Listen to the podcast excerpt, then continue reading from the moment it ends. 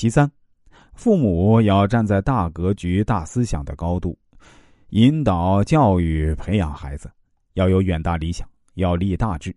平常可以给孩子讲一些诸如李白、周恩来等伟人励志的故事，让孩子阅读一些相关的名人传记，或者有机会让孩子多接触一些有智慧的人，多去见识外面的世界，从小提升孩子的思想境界，拓宽孩子处事的胸襟。著名的仁山法师在沙龙会上将佛法与亲子关系做了详细的阐述。他从大处着眼，小处着手，提出培养孩子思想是关键，要抓住其根本，用大格局的思想去培养孩子。因为一个人的思想格局越大，他的事业与成就也就越大。第四，从小培养孩子的责任感和担当意识。一个人没有担当精神，缺乏责任感。就不会自己负责，为他人负责，更不会站在全体大局的思考问题。怎样成为大格局、大思想的人？所以，为父母啊，想让有胸襟、有大志呢，就必须注重培养孩子的责任意识，从孩子自己的小事做起，从承担家务做起。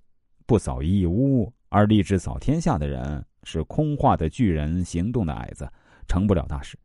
所以啊，在这方面。我十分欣赏德国和美国的家庭教育，尤其是德国。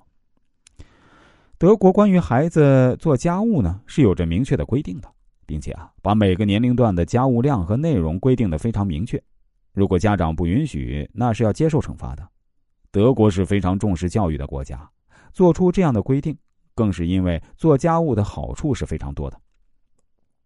第五啊，从小培养孩子助人为乐的意识和悲悯的情怀。自私是人之本性，却是大格局、大思想的天敌。父母不仅应以身作则，乐于助人，多行善举，以此影响孩子，而且要从小引导、教育孩子同情弱者，帮助他人。孩子天性是善良的，常常会见善勇为，这时父母万万不可阻止，或从世俗的角度教育孩子不要惹什么麻烦，而应竖起大拇指，大大表扬。且行动上给予支持和帮助，强化孩子助人为乐的意识和悲悯的情怀。这种情怀是大格局、大思想的人必备的。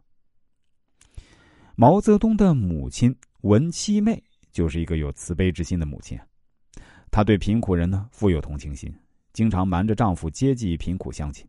毛泽东有个堂叔，生活十分困难，他会经常带着毛泽东偷偷的去接济这个穷亲戚。母亲的美德对毛泽东影响极深，耳濡目染，无声无息的渗入他幼小的心灵，使毛泽东从小就对弱者极具同情心，并与母亲一样经常帮助别人。毛泽东在私塾读书的时候，向母亲提出要带午饭到学校里去吃，目的啊，就是为了和穷苦的同学黑皮牙子一起吃。一位网友说得好：“海纳百川，有容乃大。大格局是一种智慧，大智若愚。”大格局是一种境界，大勇若怯。人的出身可能相似，但后天的境界却大相径庭。作为父母啊，你是打算培养一只老实待在地面的鸡呢，还是一只矫健迅疾、翱翔蓝天的雄鹰呢？相信每位父母都会做出正确明智的选择。